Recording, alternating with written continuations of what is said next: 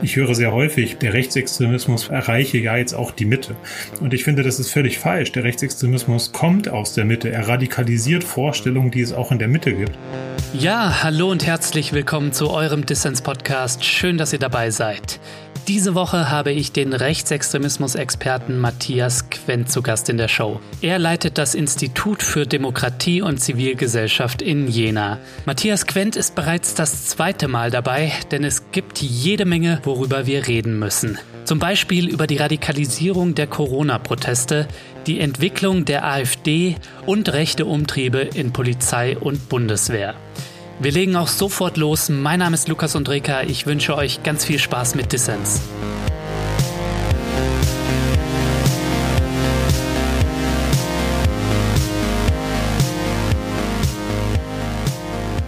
Matthias, schön, dass du beim Dissens Podcast dabei bist. Danke für die Einladung. Bin gerne wieder dabei.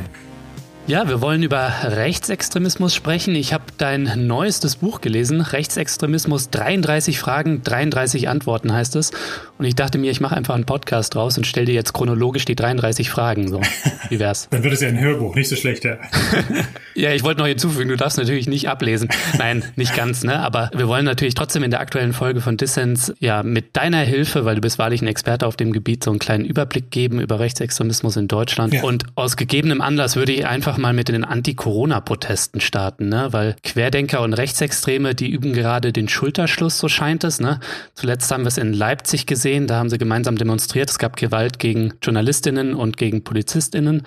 Wie erlebst du die Radikalisierung der Anti-Corona-Proteste? Naja, zunächst läuft diese Radikalisierung ja bereits seit April. Ich habe äh, zusammen mit äh, Sandro Witt, dem stellvertretenden Vorsitzenden des DGBs und der mobilen Beratung hier in Thüringen im April ein Papier geschrieben, wo wir davor gewarnt haben, dass genau das passiert. Rechtsextreme versuchen, die Proteste nicht nur zu vereinnahmen, sondern sie anzuführen, mhm. da ihre Ideologie reinzutragen. Und äh, das hat sich ja über den Sommer so fortgesetzt bis hin zu verschiedenen Gewalteskalationen oder auch symbolischen Eskalationen, wie etwa Ende August August in Berlin bei dem ähm, in Anführungszeichen Sturm der Reichstagsstufen ähm, und jetzt in Leipzig mit einem anderen, mit noch einem stärkeren, gewaltorientierten rechtsextremen äh, Potenzial. Mhm. Ich glaube, es ist mittlerweile sehr deutlich, dass es da nicht nur aufgrund von äh, Befragungen zur Bewertung dieser Proteste, sondern auch aufgrund von Gemeinsamkeiten, etwa im Antisemitismus, äh, dass diese ganze Bewegung doch zumindest strukturell reaktionär, wenn äh, rechtsoffen sowieso, aber auch äh, strukturell reaktionär anti-aufklärerisch aufklärerisch äh, ist. Und ähm, die Bewegung als solches, zumindest meine Beobachtung, wird zumindest nicht größer, jetzt im zweiten, im Lockdown Light, aber sie wird deutlich radikaler. Ja, zuletzt gab es ja auch äh, Anschläge auf wissenschaftliche Einrichtungen. Ne? Das spricht auch nochmal für die ja. Radikalisierung. Wie sollten wir denn als Gesellschaft jetzt damit umgehen? Weil es wird ja manchmal, ist mein Eindruck, so gebetsmühlenartig wiederholt. Ja, die Querdenker, die sollen sich bitte schön von Rechtsextremen abgrenzen. Das scheint aber nicht zu passieren, so, ähm, sondern vielleicht sogar im Gegenteil. Ne? Also der Einfluss von rechtsextremen Einstellungen wird größer und es gibt ohnehin die Gemeinsamkeiten wie antisemitische Verschwörungsmyten. Also wie stellt sich dieses Verhältnis dar und wie können wir als Gesellschaft damit sinnvoll umgehen oder Politik und Staat auch? Naja, dieses Verhältnis ist auch deswegen so kompliziert, weil man es hier mit Arbeitsteilungen zu tun hat. Also nochmal, das sind jetzt ja nicht alles Leute, die aus einem rechtsextremen Milieu kommen, sondern das sind ja viele aus eher esoterischen Milieus, vielleicht auch antiimperialistischen, grünen Milieus dabei, wo es äh, ideologische Anhaltspunkte oder Gemeinsamkeiten gibt. Mhm. Ähm, aber zumindest unter einem akteursbezogenen Rechtsextremismusbegriff ist das schwierig, alles darunter zu subsumieren.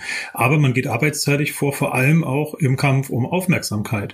Ähm, und zwar nicht nur die Verschwörungsideologen der QAnon-Bewegung, äh, die dort sehr verbreitet sind, Anklang finden, die Reichsbürger, sondern eben auch der gewaltorientierte Neonazismus, rechtsextreme Hooliganismus, der sich in Berlin vorher gezeigt hat, aber jetzt in Leipzig auch nochmal äh, sehr stark. Und im Grunde ist diese Bewegung in der Radikalisierungsfalle. Ähm, sie brauchen diese Aufmerksamkeit, sie brauchen auch diese Truppen, um das umzusetzen, was sie ideologisch vorgeben, nämlich den Ungehorsam gegenüber dem Staat, der Verweigerung beispielsweise der Maskenpflicht oder auch den Widerstand gegen die vermeintliche Corona-Diktatur, die man da ja aufziehen sieht. Mhm. Insofern muss äh, der Umgang aus meiner Sicht mittlerweile einen Schritt weitergehen, die zu ächten und zu sagen, dass man soll nicht mit Antisemiten gemeinsame Sachen machen und natürlich schon gar nicht antisemitisch sein. Ähm, das ist äh, das eine. Aber ähm, ich glaube, wir müssen doch stärker auch auf die Ursachen schauen, die angehen, um zu verhindern, dass sich sowas künftig wiederholt, weil ich äh, schon es für eine interessante Frage, die ich nicht abschließend beantworten kann, aber für eine andere interessante Frage finde, warum diese Proteste ausgerechnet in Deutschland so stark sind. Mhm. In anderen Ländern gibt es die auch, auch rechtsextrem dominiert, aber nicht mit so einer großen Mobilisierungsbreite. Und wenn du da eine vorläufige Antwort drauf wagen würdest hier mal, vorsichtig natürlich, aber wie würde die ausfallen? Also warum ist das ausgerechnet in Deutschland so stark? Na, ich habe den Eindruck, dass es hier schon ein stark auch kulturelles, äh, spirituelles Bedürfnis äh, gibt, sich da im Grunde jenseits des Mainstreams, jenseits der Schulmedizin, jenseits von dem, was Aufklärung eigentlich ausmacht, zu positionieren, das aus Prinzip auch in Frage zu stellen.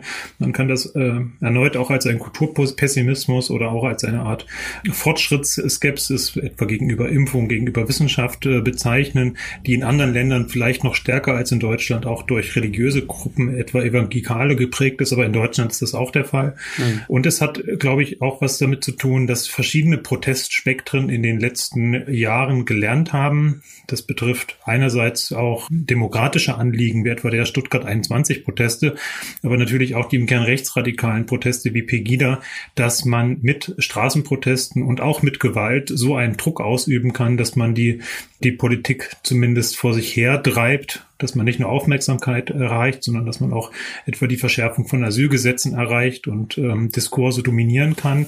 Erstaunlicherweise gelingt das irgendwie Linken nicht, wenn sie fast schon ritualisiert, etwa beim G20-Gipfel mit Gewalt und Protesten in Erscheinung bringen, dann trägt das nicht unbedingt zur Agendasetzung im öffentlichen Raum bei. Das sind so Antwortversuche zumindest. Aber ich höre schon raus, es gibt keine einfachen Antworten äh, auf die Frage, wie können wir da der Radikalisierung äh, dieses Protests oder auch der Ausweitung der äh, Verschwörungsideologien, die da drin enthalten sind, irgendwie äh, beikommen. Ne? Nein, es gibt keine einfachen Antworten, weil es unterschiedliche Ebenen sind und solche Gewalteskalationen, wie sie in Leipzig äh, stattgefunden haben, da ist selbstverständlich zunächst die Polizei gefragt, da auch das äh, Recht umzusetzen und zu verhindern, dass da Nazis oder äh, Halbnazis auf Journalistinnen einprügeln, dass sie Polizeiketten stürmen können, dass sie sich im Grunde in einer Dominanzposition wähnen und das auf der Straße ausleben können und dann auch Bilder erzeugen, die wiederum äh, Mitläufer äh, motivieren können und engagieren können. Ich halte das für ein Versagen mal wieder des äh, sächsischen Innenministers und der sächsischen Polizeibehörden, diese Situation da völlig falsch entweder eingeschätzt oder gehandelt zu haben. Aber jetzt kann man gesellschaftliche Probleme eben auch nicht mit Polizei lösen. Und das sollte man auch nicht tun, in keinem Bereich. Mhm. Das heißt, die Frage, wie wir es äh, schaffen, diesen großen Konsens, den es ja gibt. Ich habe jetzt den aktuellen Deutschland-Trend wieder gesehen. Ähm, nur zwölf Prozent der Bevölkerung haben Verständnis Verständnis für diese Anti- mhm. oder Pro-Corona-Proteste. Das waren im April oder Mai, als es losging, waren es auch nur 11 Prozent. Mhm. Da hat sich also überhaupt nichts getan. Insofern muss man, glaube ich, in einer Weise auch die Position derer wieder stark machen, was im Grunde am Anfang der Pandemie passiert ist im März, als der, die Solidarität im Vordergrund stand, als die Rücksichtsnahme auf Risikogruppen im Vordergrund stand, die Hilfe im Alltag, in der Nachbarschaft. Mhm. Äh, also das Positive, das sich in der Situation, in dieser Ausnahmesituation auch entwickelt, äh, das nicht aus dem Blick zu verlieren und ähm, mhm. auf die Ursachenaufklärung, was treibt solche Akteure an, wie radikalisieren sie sich. Denn ich glaube, das wird in der Klimakrise ganz ähnlich zu beobachten sein gerade hinsichtlich von Wissenschaftsfeindlichkeit, der Ablehnung von Veränderungen, der Ablehnung auch von staatlichen Vorgaben, die notwendig sind, um eine globale Bedrohung zu bekämpfen. Ähm, das ist das, was ich systematisch sozusagen gerade interessant finde. Ja, und wahrscheinlich auch mal zu sehen, es ist, äh, wie du schon erwähnt hast, eine lautstarke Minderheit, äh, die zunehmend lautstärker auftritt und äh, die Gefahr der Radikalisierung, die muss man nicht kleinreden, aber eine gewisse Gelassenheit äh, ist wahrscheinlich auch nicht schlecht an den Tag zu legen ne? und eben auf die echten Probleme zu schauen. So. Ja, also ich glaube, dass man in, in, im jetzigen Stand und auch kurzfristig so Radikalisierung von, von größeren Bewegungen und Gruppen auch schlecht verhindern kann. Wir wissen aus der Geschichte der Bewegungs- und auch Terrorismusforschung, dass Bewegungen, wenn sie kleiner werden, dann oftmals einzelne Gruppen übrig bleiben, die dann besonders radikal vorgehen, äh, die sagen also jetzt erst recht. Und mhm. ich beobachte auch mit Sorge die Diskussion nach den islamistischen Anschlägen. Damit meine ich nicht, dass man nicht auch über problematische menschenfeindliche Aspekte in bestimmten Formen des politischen Islamismus äh, diskutiert und das auch kritisiert. Das finde ich wichtig. Aber die Frage sozusagen, wie äh, Terroranschläge genutzt werden, um letztlich das Kalkül der Terroristen aufgehen zu lassen, indem man beispielsweise die Staatstrojaner einführt, indem man Bürgerinnenrechte weiter beschränkt, aus einer Situation, in der man hofft, die wenigen Anschläge, die es gibt, künftig verhindern zu können, was ich für ziemlich unmöglich halte, mhm. dass eine Überreaktion auf solche Entwicklungen seitens des Staates eigentlich viel bedrohlicher für eine offene Gesellschaft ist, als die von dir auch in dem Kontext eben beschriebene radikale kleine Minderheit. Es gibt ja Leute, die fordern mittlerweile schon eine härtere Gangart, ja. Zuletzt ist Markus Söder irgendwie, die Querdenker müssten vom Verfassungsschutz beobachtet werden. Wenn das nicht cool ist, was könnte denn helfen? Naja, was ist die Aufgabe des Verfassungsschutzes? Die Aufgabe des Verfassungsschutzes ist es, öffentlich zu definieren zunächst, was ist gesellschaftlich erträglich und was nicht. Ich halte nichts davon, wenn ein Inlandsnachrichtendienst, wenn ein Geheimdienst vorgibt, was man jetzt äh, gut finden soll oder was man jetzt nicht gut finden soll, mhm. unabhängig davon, dass äh, es diese äh, staats- und demokratiefeindlichen Potenziale, die mit dem sehr schwierigen Begriff des Extremismus bezeichnet werden, die gibt es fraglos in diesem äh, Corona-Spektrum in einer äh, zum Teil auch dominanten Art und Weise. Andererseits muss man aber auch sagen, dass nicht äh, jede Vorstellung, die auf eine andere Demokratie abzielt oder vielleicht auch auf mehr Demokratie, automatisch gleich äh, ganz, ganz böse und extremistisch sein muss. Ich glaube, da würden wir uns historisch belügen, denn immer wieder wurde ja auch Demokratie ausgeweitet in ihrer Bedeutung, mhm. aber meistens eben progressiv nach vorne gerichtet mit mehr Inklusion, mehr Demokratie und nicht auf eine reaktionäre Art und Weise, die also sagt, wir mit unserem gefährlichen Halbwissen sind jetzt der Meinung, dass Impfungen eigentlich äh, böse und schlecht wären und man sollte das verhindern oder auch verbieten. Ich glaube, weil du gefragt hast nach den äh, Szenarien. Also auf der einen Seite gibt es natürlich dieses Gewaltszenario, vor dem mittlerweile auch alle Sicherheitsbehörden warnen, dass es also eine Radikalisierung gibt, gerade auch in diesen QN-Kreisen, dass dort Leute, einzelne oder auch kleine Gruppen eskalieren, weil sie der Meinung sind, ähm, hier wird so ein großes Unheil angerichtet, dass man doch jetzt handeln müsste. Mhm. Würde aber den Blick auch ein bisschen weiten wollen darüber, gerade auch in der Impffrage. Also wenn ich die letzten Statistiken richtig in den äh, im Kopf habe, dann ähm, sind nur noch knapp über 50 Prozent der Deutschen geben an, sie würden sich gegen Corona impfen lassen im Moment. Um aber eine Immunität zu erlangen, müsste, müssten es über zwei Drittel oder sogar drei Viertel sein. Das bedeutet also, dass diese viel dauerhafte Zersetzung, die mit verschwörungsideologischen, zum Teil aber auch einfach nur kritischen YouTube-Videos äh, im Internet passiert, dass die auch eine Wirkung hat. Und ähm, es ist natürlich nachvollziehbar extremistische im Sinne von, also dann wirklich gewalttätige Akteure als Spitze des Eisberges zu begreifen. Aber mir stellt sich schon noch die Frage, was macht es langfristig, wenn einerseits die Corona-Einschränkungen größer werden, andererseits aber auch diese Proteste anhalten, ob wir dann nicht in so einen Modus kommen, der tatsächlich dazu führen kann, dass wir die Pandemiebekämpfung viel weniger gut in den Griff kriegen, als wir es ohne diese äh, Ideologien machen würden. Und das ist natürlich gerade im Hinblick auf das nächste Jahr auch eine interessante Frage, weil da nicht nur Landtagswahlen sind, zum Beispiel in Baden-Württemberg, wo die mhm. Querdenken-Akteure ja besonders stark sind, sondern auch für den Deutschen Bundestag. Und was sich da jetzt noch an Konflikten, auch an Verteilungsfragen möglicherweise bis dahin hochschaukelt, ja, soziologisch könnte man sagen, das ist interessant, aber es macht mir auch ein bisschen Sorge.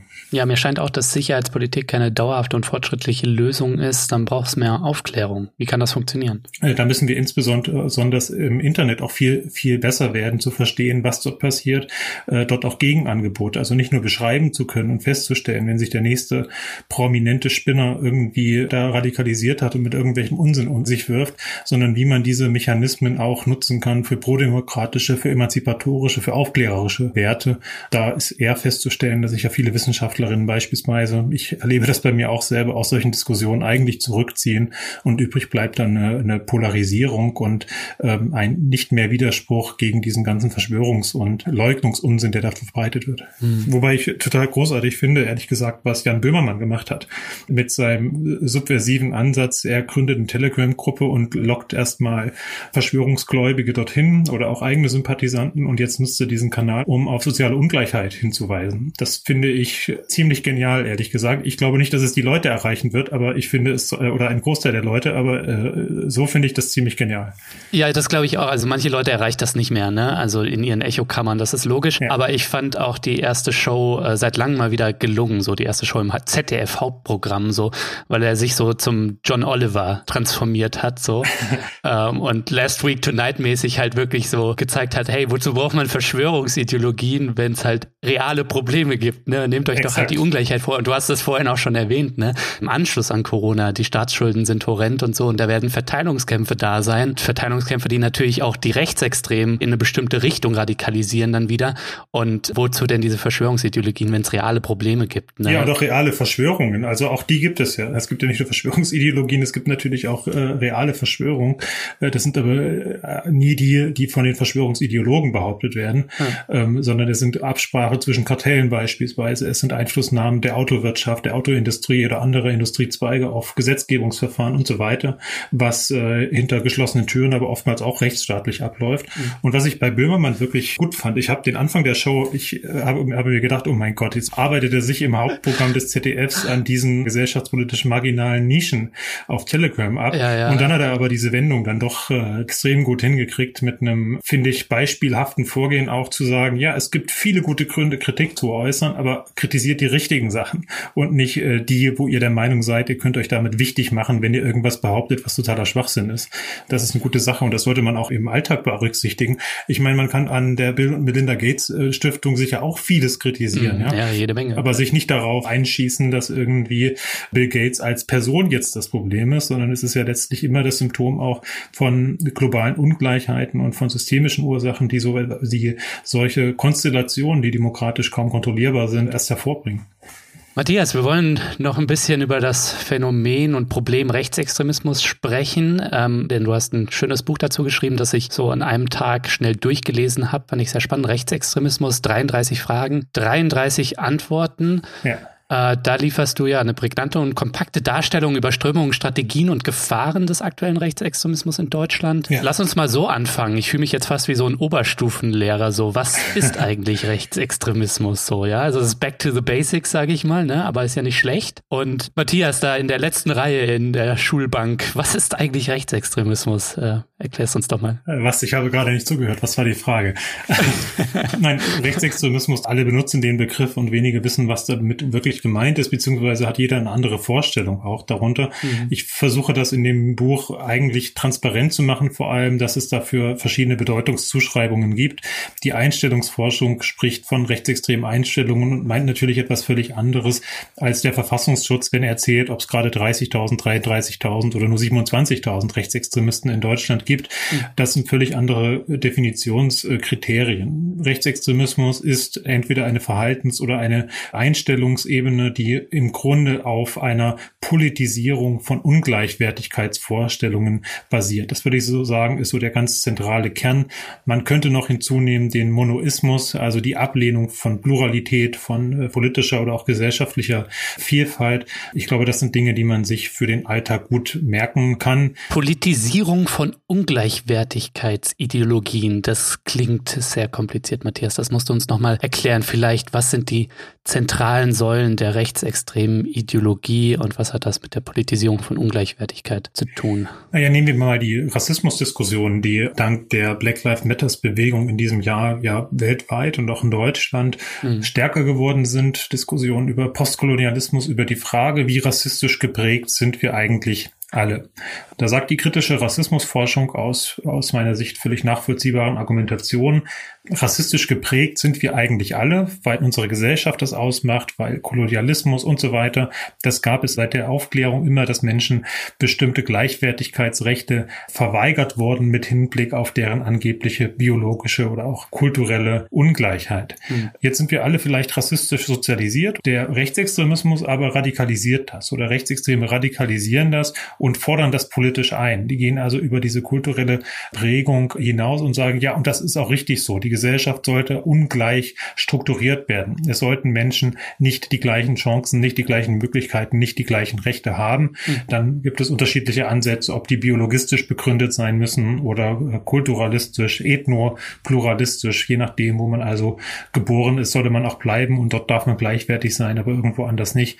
Das sind im Grunde Spielarten von politisiertem äh, Die aber sich auf diese Kernformel zusammenfassen lassen. Es gibt ja so die Vorstellung, dass Rassismus, Antisemitismus und auch Rechtsextremismus, das sind irgendwie Probleme des politischen Randes, ne? also zum Beispiel von Neonazis. Mhm. Und was ich so aus deinem Buch auch rausgelesen habe und was mir auch recht offensichtlich scheint, ist, dass das Einstellungen sind, die auch in der Mitte der Gesellschaft vorhanden sind und Rechtsradikale knüpfen da eben dran an und wie du es beschreibst, radikalisieren das. Vielleicht kannst du das nochmal beschreiben. Wo kommt das her, dieser Glaube, dass Rechtsextremismus in der Mitte der Gesellschaft beziehungsweise rechtsradikale Einstellungen oder rechte Einstellungen, da muss man wahrscheinlich differenzieren, dass es das in der Mitte der Gesellschaft nicht gibt. Naja, ein wesentlicher Grund dafür ist die Vorstellung überhaupt von politischen Extremismus, dieses viel gescholtene Hufeisenmodell, das also sagt, es gibt äh, Extremismus rechts und links der Mitte. Mhm. In der Mitte wiederum herrscht eine relative Harmonie, da ist alles äh, demokratisch, aber rechts und links davon sind extremistische Bestrebungen, die sich im Grunde dann auch in ihrem Extremismus ähnlich sind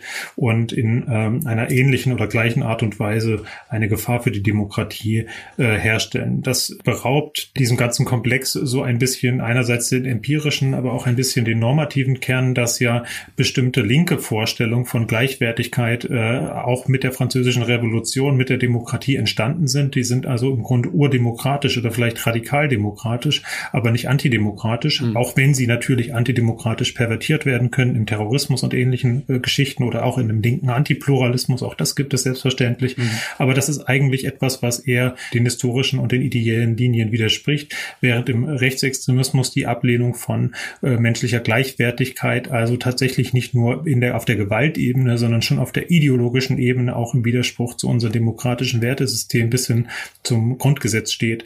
Aber wenn man sagt, es gibt also da ein paar tausend Extremisten, die sind gegen uns und ansonsten ist ja alles gut, dann entledigt man sich dieses Problems, dieses Problem des Rechtsextremismus, von dem wir aber seit vielen Jahren wissen, dass rechtsextreme Einstellungen, also die Frankfurter Schule, Adorno, haben äh, diese Studien ja schon in den 50er Jahren auf den Weg gebracht, dass äh, die potenziell faschistischen Persönlichkeiten, dass äh, faschistische Einstellungen oder eben auch rechtsextreme Einstellungen in allen gesellschaftlichen Milieus anzutreffen sind und damit dieses Potenzial für äh, autoritäre Transformation eben nicht nur irgendwo am Rand steht. Und mhm. ich höre sehr häufig bei Anmoderation oder irgendwelchen Veranstaltungen, der Rechtsextremismus erreiche ja jetzt auch die Mitte. Und ich finde, das ist völlig falsch. Der Rechtsextremismus kommt aus der Mitte. Er radikalisiert Vorstellungen, die es auch in der Mitte gibt. Dann muss man Unterscheidungen machen. Natürlich ist jemand, der Angst davor hat, dass sich die Kultur verändert oder dass sich Traditionen verändern oder der Probleme mit Zuwanderung sieht. Äh, das ist nicht automatisch ein Rechtsextremer. Aber diese Überzeugungen werden in den Rechtsextremismus äh, gesteigert. Das ist keine per per se sozusagen gegen gesellschaftliche Mehrheiten gerichtete Einstellung, sondern es kann auch eine sein, siehe USA, die von relevanten gesellschaftlichen Mehrheitsgruppen mit demokratischen Mitteln auch verfolgt und propagiert wird. Ja, ich finde immer, wenn du davon sprichst oder schreibst, der Rechtsradikalismus radikalisiert Antisemitismus und Rassismus, der eben auch in der Mitte der Gesellschaft vorhanden ist, jeweils. Ähm, das finde ich, macht das ganz gut anschaulich. Aber was ich doch spannend fand auch, ist, dein Buch fängt ja an mit der Frage, wie anfällig bin ich für rechtsextreme Einstellungen? Und da kommen dann eben Fragen, das ist, glaube ich, die Leipziger Autoritarismusstudie, wenn ich mich nicht irre, ne? Ja, exakt, das ist nicht vollständig, aber einige, aus Platzgründen nicht vollständig, aber einige Fragen zum Selbsttest, ja. Und da gibt es zum Beispiel die Frage, auch heute noch ist der Einfluss der Juden zu groß. Von ich lehne völlig ab bis ich stimme voll und ganz zu. So fand ich dann doch schon interessant, dass da 10 Prozent sagen in der deutschen Bevölkerung, ich stimme zu und 21 Prozent zumindest noch teils, teils. So auf so eine offensichtlich antisemitische Aussage. So. ja, es ist erschreckend, aber es ist so. Und diese 21 Prozent, die sich teils, teils äußern, die, da ist ja anzunehmen, dass da soziale Erwünschtheit eine große Rolle spielt. Also die können mhm. diese Aussage nicht ablehnen. Sie trauen sich aber auch nicht dem ganz zuzustimmen. Das heißt, das ist eigentlich ein äh, latentes Potenzial von Antisemitismus, äh, was bei 30 Prozent liegt.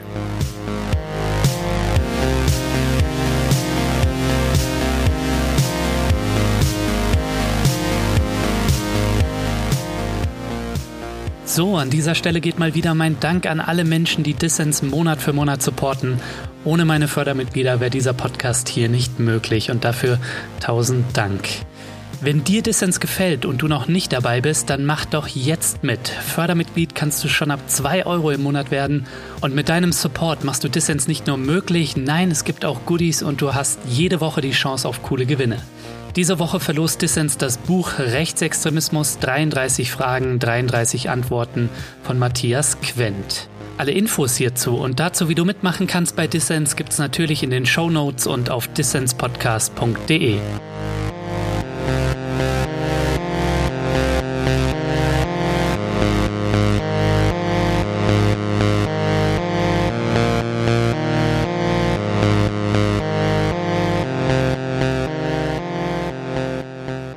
hörst den Dissens-Podcast. Zu Gast ist Matthias Quent. Er ist Rechtsextremismus-Experte und leitet das Institut für Demokratie und Zivilgesellschaft in Jena. Es gibt ja sehr verschiedene Strömungen und Organisationen im rechtsextremen Spektrum. Am einen Ende des Pols gibt es die militanten Rechten, Neonazis, wie wir sie in Leipzig erlebt haben. Und am anderen Ende gibt es ja die AfD, den parlamentarischen Arm des Rechtsextremismus. Matthias, wer sind eigentlich neben der AfD und den Neonazis die relevanten Player? Das kann ich nur mit großer Vorsicht machen, weil es zum Teil ja auch vermutlich strategisch so ist, dass sich einige sehr öffentlich präsentieren und andere nicht. Das ist jetzt keine Verschwörungstheorie, aber gerade auch was die Finanzierung angeht, gerade auch was, ich sag mal, eher ein wirtschaftsnahes, etabliertes Spektrum angeht, die kein Interesse daran haben, in der Öffentlichkeit zu stehen und trotzdem diese Kreise, die rechtsextreme Szene und die äh, in großen Teilen rechtsextreme AfD auch zu unterstützen, die bleiben ja im Dunkeln. Insofern kann ich nur über die sprechen, die das öffentliche Bild prägen. Und mhm. da ist ähm, von vorrangiger Bedeutung hinsichtlich der Radikalisierung der populistischen Empörung von rechts außen das Institut für Staatspolitik Götz Kubitschek mit seinen äh, Publikationen zu nennen, insbesondere aber auch das Kompaktmagazin von Jürgen Elsässer, der sehr einflussreich ist. Wichtige Brückenfiguren, die gerade im Internet auftreten, sind diese Verschwörungsszenen, sind Eva Hermann, sind der Kopfverlag mit Sitz in Baden-Württemberg,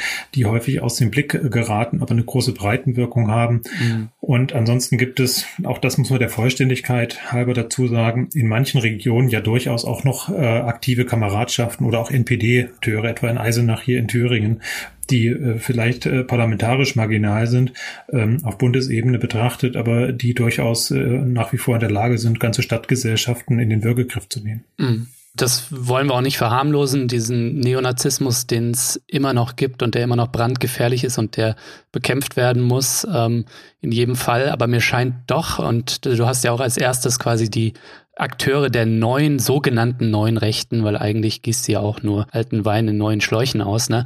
Aber die hast du ja als erstes erwähnt und die sind ja so eine Spielart oder eine Modernisierung des Rechtsextremismus, die ihre hasserfüllte Ideologie in eine andere Sprache zum Beispiel kleiden, ne? Ähm, vielleicht kannst du noch mal erklären, ähm, wie funktioniert das und warum ist das aus deiner Sicht vielleicht so gefährlich? Ne? Also ich könnte mir vorstellen, dass es halt eben auch den Erfolg auszeichnet, weil es so in die Mitte der Gesellschaft reinsickert und so einen bürgerlichen Anstrich hat. Zum einen ist es das Einsickern, weil Begriffe wie Identität bewusst genutzt werden, letztlich synonym zum früheren Rassebegriff, der in Deutschland tabuisiert ist. Mhm. Dann spricht man von Identität, meint aber genau dasselbe, also Eigenschaften, die vererbbar sind, die unveränderlich seien. Ja, Identitäten dürfen sich nicht verbinden. Das ist, wie du das gesagt hast, alter Wein aus neuen Schläuchen.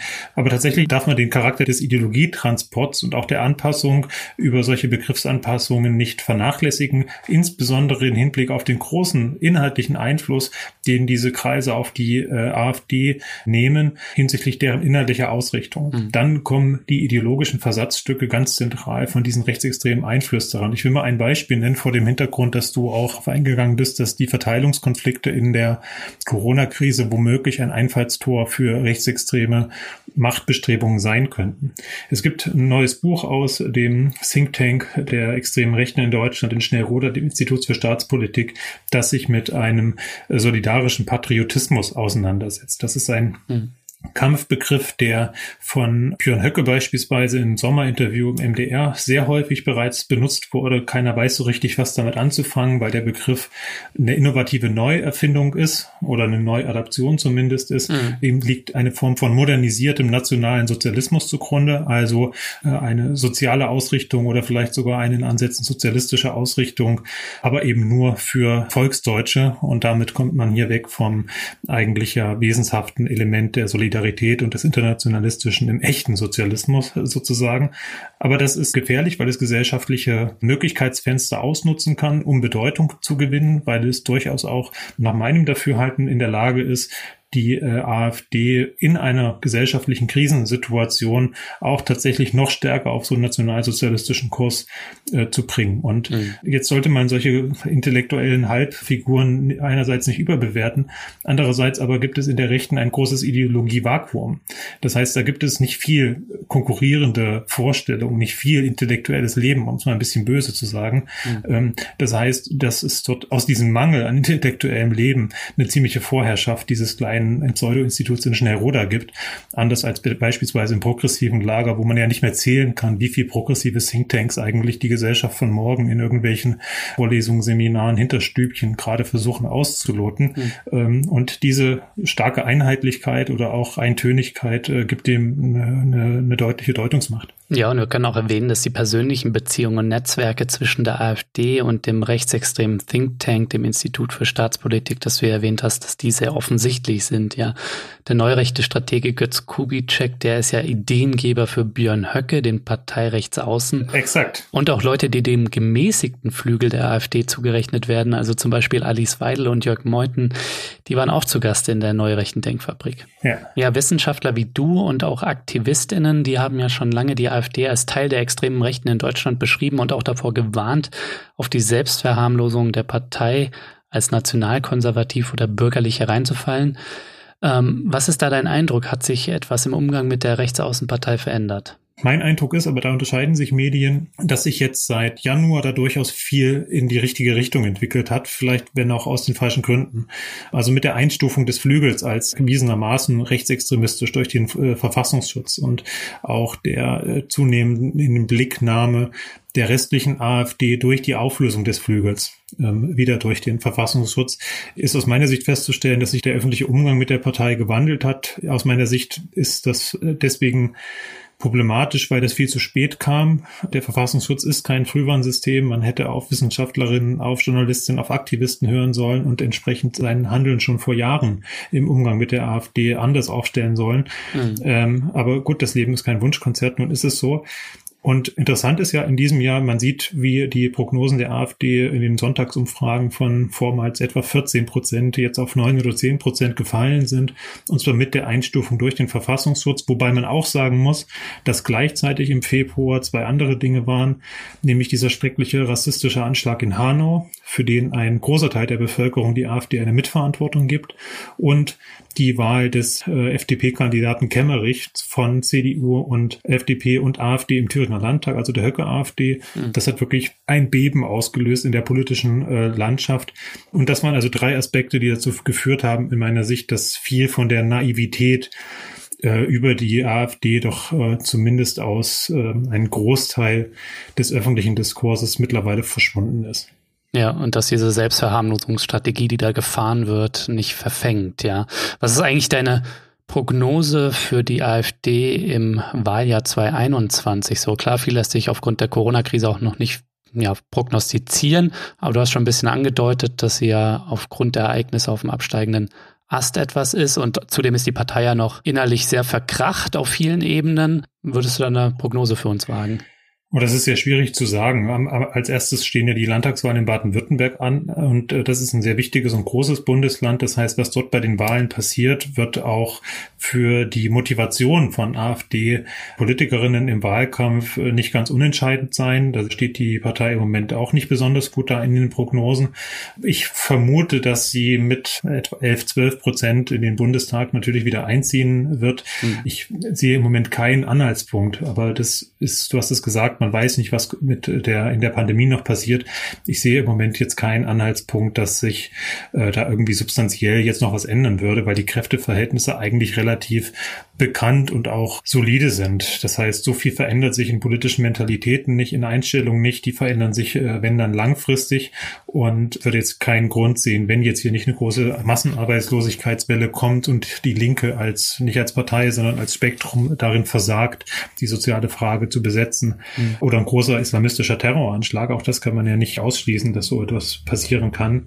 Viele Ungewegtheiten, aber unter normalen Umständen, denke ich, ähm, wird das in etwa weitergehen wie bisher mit etwas weniger Protestwählern, die ja sowieso nur eine Minderheit in der Wählerschaft dargestellt haben, aber die jetzt auch weggetreten sind von der AfD, ein Teil derer zumindest, mhm. so dass der harte Kern übrig bleibt und der wird sich auch weiter wählen zwischen, ich sag mal, sieben und zwölf Prozent. Ja, und was ich auch ähm, gut fand an deinem Buch, ähm, man muss auch bei all den negativen Sachen und bei all den Gefahren, die der Rechtsextremismus und die AfD bergen, muss man auch manchmal schauen, was gibt es denn an positiven Entwicklungen. Und ich fand die Zahl ganz schön in deinem Buch zu lesen, dass ähm, mehr als 70 Prozent der Menschen in Deutschland die AfD nicht als eine normale demokratische Partei wahrnehmen. Und das macht mich dann ein bisschen zuversichtlich, ja. Absolut, mich auch. also ich denke auch, äh, das vielleicht noch als Ergänzung, das haben ja auch hier die Wahlen in Thüringen gezeigt, wo alle so ein bisschen verunsichert waren. Also ich meine, die Ministerpräsidentenwahlen, wie werden die Nachwirkungen sein? In, in Sachsen-Anhalt stehen nächstes Jahr Landtagswahlen an. Dort, dort äh, stehen sich Teile der CDU und der AfD durchaus nicht nur fern, sondern teilweise auch nah. Mhm. Aber rein demoskopisch hat sich in Thüringen, und das ist ein ostdeutsches Bundesland, möchte ich an dieser Stelle betonen, was Interessantes gezeigt, nämlich, dass dass nachdem die CDU mit gemeinsam mit äh, Herrn Höcke und seiner Partei Herrn Kemmerich, den FDP-Kandidaten, der mit nur etwas über 70 Stimmen überhaupt über die 5-Prozent-Hürde gekommen ist, zum Ministerpräsidenten gewählt hat, ist die CDU in Prognosen ganz, ganz massiv eingekracht von, ich glaube, 23 oder 24 auf 11 Prozent. Und die Wählerinnen sind ziemlich äh, direkt zur Linkspartei in der Prognose übergelaufen, die auf einmal bei 40 Prozent stand. Mhm. Auch das haben uns demoskopische eigene Studien auch vorher schon gezeigt, dass ein Großteil der Bevölkerung, und zwar explizit auch der konservativen Teile der Bevölkerung,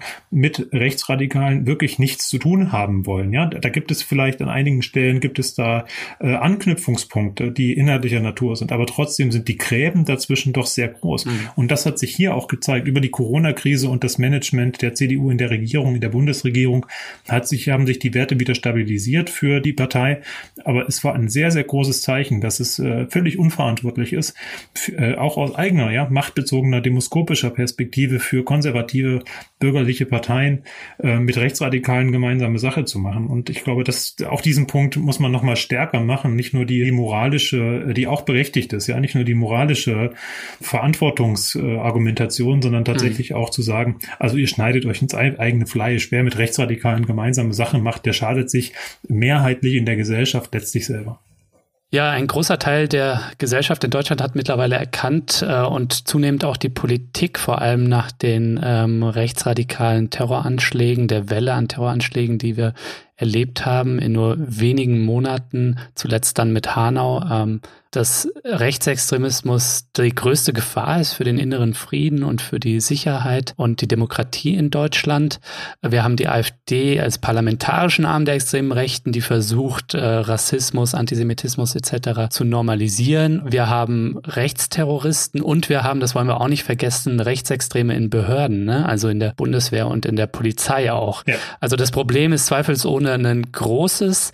Du hast nach dem Anschlag von Hanau mit anderen Experten Masterplan gegen Rechtsextremismus öffentlichkeitswirksam gefordert. Was ist aus deiner Sicht aus diesem Impuls geworden? Wurde er denn genügend aufgegriffen oder wo stehen wir da? Da wurde durchaus einiges wurde aufgegriffen, wie das immer so ist. Es werden am ehesten die Dinge aufgegriffen, die am bequemsten sind. Das ein bisschen taktische Moment auch zu diesem Zeitpunkt ja ein Papier zu machen, das mit äh, einem Vertreter einer Sicherheitsbehörde, mit einem Vertreter einer migrantischen Selbstorganisation und mit mir als Wissenschaftler verfasst wurde, war gemeinsam darauf hinzuweisen, das ist kein Problem, was man allein mit Sicherheits Politik lösen kann. Das mhm. hatten wir am Anfang des Gesprächs schon, sondern wir müssen viel breiter schauen in die soziale Arbeit, in die Demokratisierung der Gesellschaft. Wir müssen an anderen Stellen weiterkommen, bevor sich Leute überhaupt erst äh, radikalisieren. Wir müssen für sozusagen ein, ein besseres, demokratischeres Miteinander, das äh, muss äh, sich auch ökonomisch, finanziell, wirtschaftlich viel stärker platziert werden in einem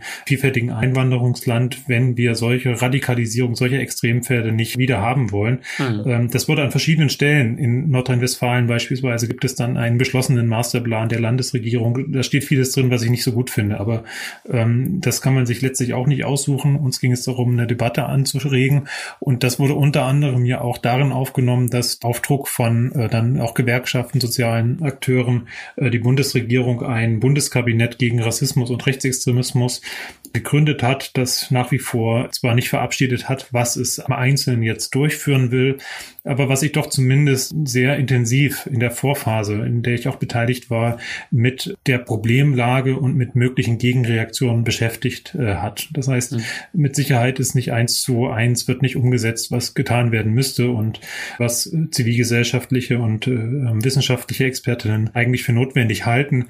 Aber man kann doch sehr deutlich feststellen, dass viel Bewegung in dieses Feld gekommen ist.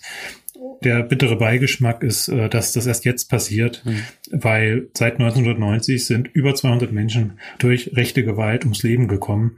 Da hätte man vielleicht einiges verhindern können, wenn man diesen Prozess schon vor 30 Jahren angestoßen hätte. Mhm. Wie beobachtest du da eigentlich in dem Kontext die Debatten um Demokratieförderung und ein Demokratieförderungsgesetz? Ähm, ja, Programme gegen Rechtsextremismus sollen ja langfristig finanziell abgesichert werden, aber ein Gesetz soll es jetzt nicht dazu geben. Das war ja auch Teil unseres Forderungspapiers, dass es ein solches Gesetz geben muss. Es ist äh, traurigerweise so, dass die SPD sich da seit Jahren nicht gegen die Union durchsetzen kann in diesem Bereich. Das heißt, Demokratieförderprojekte werden zwar finanziell angehoben im nächsten und im übernächsten Jahr durchaus auch um signifikante Zahlen auf, ähm, ich glaube, von 135 auf über 200 Millionen Euro pro Jahr. Das sind erstmal gute Zeichen. Mhm. Aber das Problem ist auch ein Anerkennungsproblem. Also nicht nur über die Befristung und äh, Projektitis. Viele werden das kennen. Man fängt eigentlich im, im Sommer schon an, wieder die Anträge fürs nächste Jahr schreiben zu müssen und kommt gar nicht so richtig zu der inhaltlichen, fachlichen Arbeit und auch Qualifizierung, die man eigentlich braucht äh, für die Netzwerke, für die Beziehungsarbeit, die das ja auch bedeutet und so weiter. Also das behindert einfach aus meiner Sicht äh, die Arbeit, dass es diese Befristungen dort gibt, auch wenn es in einigen Fällen ähm, sinnvoll sein kann, weil es um Modellprojekte geht oder weil es darum geht, dass, mhm. ähm, äh, dass äh, Dinge zeitlich befristet sind, weil auch die Anlässe zeitlich befristet sind. Das ist nicht der Punkt, aber es braucht diese höhere Sicherheit und die braucht es auch, um ähm, stärker in die Regelstrukturen reinzukommen. Du hast ja bereits den Rechtsextremismus in Behörden als ein Problem benannt. Da ist natürlich die Polizei als Exekutivorgan ein ganz, ganz vordringliches. Wir haben ein riesiges Problem an verschiedenen Enden. Ähm, und da muss es gar nicht um organisierten Rechtsextremismus gehen, sondern auch um fehlende Sensibilität, wenn Menschen, die von Rechtsextremismus oder Rassismus, Antisemitismus bedroht sind, sich nicht trauen oder kein Vertrauen haben äh, in den Staat. Nicht nur, dass er, er sie nicht schützen wird, sondern auch, dass sie dort vielleicht selber zu Tätern erklärt werden, wenn sie Anzeigen erstatten oder ähnliches, was alles äh, vorkommt aktuell. Das ist ein riesiges Problem und ich glaube, eine Professionalisierung, so ein Demokratiefördergesetz würde auch auf der Anerkennungsebene viel bringen und nicht so ein bisschen manchmal auch misstrauisch beäugte Projekte, die nebenher laufen der Zivilgesellschaft, die einen großen Eigenwert hat, ja. Mhm. Aber ich finde, das ist äh, eine Schwäche. Ich habe es ehrlich gesagt aber auch noch nicht abgeschrieben. Ich hoffe immer noch darauf, dass wenn jetzt die Ergebnisse der, der Bundes, des Bundeskabinetts äh, bekannt gegeben werden, dass da auch ein Demokratiefördergesetz mit dabei sein wird. Ja, und darüber können wir jetzt gar nicht mehr sprechen. Der Rassismus in der Polizei, der natürlich auch Nährboden ist für dann rechtsextreme Einstellungsmuster und Netzwerke innerhalb der Polizei, äh, der muss auch untersucht werden und zwar offen und ehrlich und nicht so, wie das unser Innenminister Seehofer plant und hat ja auch eine Studie aus Bochum erste Hinweise drauf gegeben und das muss natürlich vertieft werden, ne? wie nicht weiße Menschen viel häufiger Opfer von Diskriminierungserfahrungen werden, wenn sie Kontakt mit Polizei haben. Ja, da brauchen wir mehr Wissen und ähm, Ich denke, wir brauchen viele Studien, die sich mit dem Spannungsfeld Rassismus, Rechtsextremismus, Polizei beschäftigen. Äh, und wenn jetzt Innenminister sagen, sie wollen Polizeistudien machen oder befürworten wollen, aber dass die Polizei da mitsprechen kann, dass sie selber mitsprechen kann, dann steht irgendwann schon auch die Unabhängigkeit dieser Studien in Frage. Mhm. Insofern wünsche ich mir eigentlich eine Vielfalt von Studien und wo das gemeinsam mit Polizistinnen passieren kann, umso besser. Aber wenn das nicht der Fall ist, dann ist uns auch geholfen, wenn es erstmal eine Sammlung von Vorfällen gibt, wenn es Beschreibungen gibt, wenn es systematische Analysen, wenn es Überträge aus anderen Ländern gibt, wenn es da überhaupt eine sozusagen eine Form von äh, strukturierter Aufarbeitung äh, gäbe, die dann letztlich natürlich auch dazu führt, dass, dass die Polizei noch stärker äh, gezwungen ist, sich mit diesen Fragen auseinanderzusetzen. Wobei man auch dazu sagen muss, dass ich ganz, ganz großartige Polizistinnen und auch Polizeiwissenschaftlerinnen vor allem kenne, die genau das auch wollen, die das fordern und die das in ihrem Alltag auch schon betreiben. Ja, aber da ist zum Beispiel der Blick nach Großbritannien, wenn wir jetzt von Racial Profiling sprechen, glaube ich, gar nicht verkehrt. Da äh, gibt es nämlich zumindest Erhebungen, die es dann ermöglichen, auf das Problem hinzuweisen. Ja, exakt. Die gibt es ja hier nicht in dieser Form, ja. ja. Die eine oder die andere, die uns jetzt hier zuhört, die fragt sich vielleicht, was kann ich denn im Alltag? Das ist ja alles schön und gut, was ihr da besprecht, aber das hat ja viel mit irgendwie Wissenschaft, mit zivilgesellschaftlichen Organisationen, die schon auf eine gewisse Weise vielleicht auch professionalisiert sind und mit der Politik zu tun. Was kann ich denn im Alltag gegen Rechtsradikale und ihre menschenverachtende Ideologie tun. Was sind denn da die drei Must-Dos für unsere Zuhörerinnen? Na, es fängt ja schon damit an, dass das, was wir jetzt hier diskutiert haben und was wir an Forderungen, an Vorschlägen haben, sowohl aus zivilgesellschaftlicher oder auch als wissenschaftlicher Exper Perspektive, äh, davon wird in der Regel nichts umgesetzt oder durchgesetzt, wenn es nicht zivilgesellschaftlichen Druck gibt. Das mhm. heißt, wenn Menschen nicht im Alltag einfordern, wenn sie nicht auf Politiker zugehen, wenn sie nicht auf Demonstrationen zu, äh, gehen, wenn sie nicht Briefe schreiben oder in irgendeiner Art und Weise Einfluss erheben darauf, dass sich etwas verändert. Das ist, das ist schon mal das, das erste sozusagen, dass ich sag mal etwas lapidar den Druck aufrecht zu erhalten oder überhaupt einen Druck aufzubauen. Mhm. Das zweite ist natürlich das, was manchmal auch nicht ganz einfach ist, nämlich das Widerworte geben, wenn menschenverachtende Thesen geäußert werden. Das ist ein bisschen eine Banalität darauf hinzuweisen, aber es ist trotzdem wichtig, weil ich glaube, man muss sich vor Augen führen, dass unsere zivilen Standards jeden Tag von uns allen ausgehandelt werden mhm. und es sowas gibt wie eine normative Kraft des Faktischen. Das heißt, sagbar wird das, was sagbar ist und wem und was nicht widersprochen wird. Total. Und ich glaube, es gibt viele von uns, und da schließe ich mich nicht aus, die schon mal einen rassistischen oder sexistischen Witz irgendwie gehört haben und irgendwie aus Faulheit oder aus Angst, jetzt in eine Situation zu springen, nichts gesagt haben, ne? Und sich dann im Nachhinein geschämt haben dafür und so dachten, hm, auch da hätte ich was sagen sollen, ne? Exakt. Das geht mir auch ganz genauso, gerade weil, ähm, ich sag jetzt mal, wir, die ja uns so intensiv mit dem Thema immer wieder auch beschäftigen.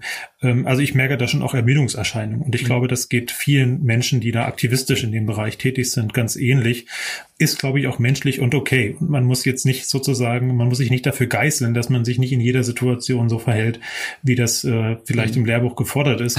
Aber wir sollten uns das vor, vor Augen führen, dass es das Mindeste ist, was man machen kann, wenn man jetzt auch sozusagen jetzt nicht, nicht ständig an dem Thema dran ist. Ja. Und das dritte vielleicht hängt auch so ein bisschen damit zusammen. Ich glaube, wir können viel machen, was im Alltag äh, erreichen, dass eigentlich eine Gesellschaft aufbaut, äh, die das Gegenteil von dem ist, was die Rechtsradikalen Radikalen wollen. Das heißt also, mhm. man muss sich nicht mit Extremismus von welchem Begriffsverständnis ausgehend auch immer auseinandersetzen, um etwas gegen rechts zu machen, sondern wenn wir eine solidarische, eine inklusive Gesellschaft, eine rücksichtsvolle Gesellschaft, eine sachliche, eine aufklärerische, eine wissenschaftsbezogene oder zumindest offene Gesellschaft aufbauen, in der mit dem schönen Adorno-Satz man ohne Angst verschieden sein kann, dann braucht man sich gar nicht mit Nazis oder AfD-Lern oder sowas auseinandersetzen, sondern kann im Alltag einfach etwas Besseres leben, als die wollen. Und das machen viele Millionen Menschen jeden Tag. Ich glaube, das ist elementar, ja. Ja, dein Buch endet auch mit dem schönen Satz, der mir in Erinnerung geblieben ist. Wirksames Handeln gegen Rechtsextremismus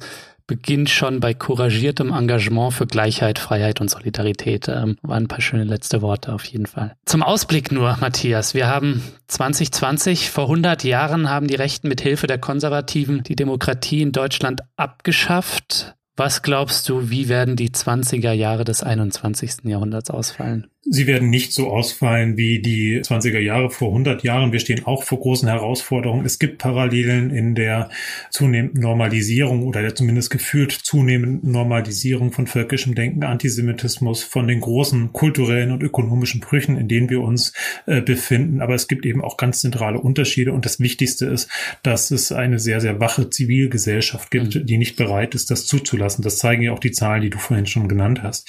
Ich bin kein Zukunftsforscher, aber ich bin doch äh, optimistisch, dass es uns äh, gelingt, uns auch nicht von diesem äh, lautstarken Gebrüll einer rechten Minderheit beeindrucken und ohnmächtig machen zu lassen, sondern dass wir es eigentlich vielleicht sogar als eine Gegenreaktion darauf äh, schaffen, eine, eine bessere Zukunft zu schaffen, dass die 2030er Jahre nicht nur besser werden als die 1930er Jahre, was nicht wirklich schwierig ist, weil eigentlich jedes, fast jedes äh, Jahrzehnt besser gewesen ist in der Menschheitsgeschichte. Ich glaube, wir sollten couragiert, mutig und auch optimistisch dafür sorgen, dass die Zukunft besser wird und nicht nur nicht schlechter. Matthias, vielen Dank für das Gespräch. Sehr gern, danke dir.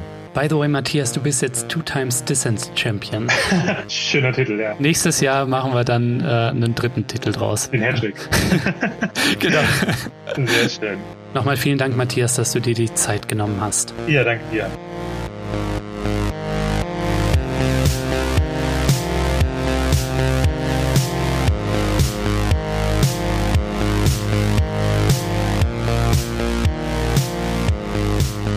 Ja, das war der Dissens-Podcast für diese Woche. Schön, dass ihr dabei wart. Zu Gast war der Rechtsextremismus-Experte Matthias Quent. Er leitet das Institut für Demokratie und Zivilgesellschaft in Jena. Schaut da doch gern mal auf die Website. Wenn ihr Woche für Woche kluge Leute wie Matthias hören wollt, dann supportet doch diesen Podcast und schließt eine Fördermitgliedschaft ab. Mit eurem Support sorgt ihr nicht nur dafür, dass Dissens dauerhaft gute Ideen für alle da draußen senden kann, unabhängig und werbefrei. Nein, ihr habt auch die Chance auf coole Gewinne. Diese Woche verlost Dissens das Buch Rechtsextremismus 33 Fragen, 33 Antworten. Alle Infos zum Buch und dazu, wie ihr mitmachen könnt, gibt's natürlich in den Show Notes und auf dissenspodcast.de. So, das war's dann auch von mir. Vergesst auch nicht, Dissens zu abonnieren auf Apple Podcasts, Spotify, Deezer, Audible oder der Podcast-App eurer Wahl. Bleibt nur noch zu sagen, danke fürs Zuhören und bis nächste Woche.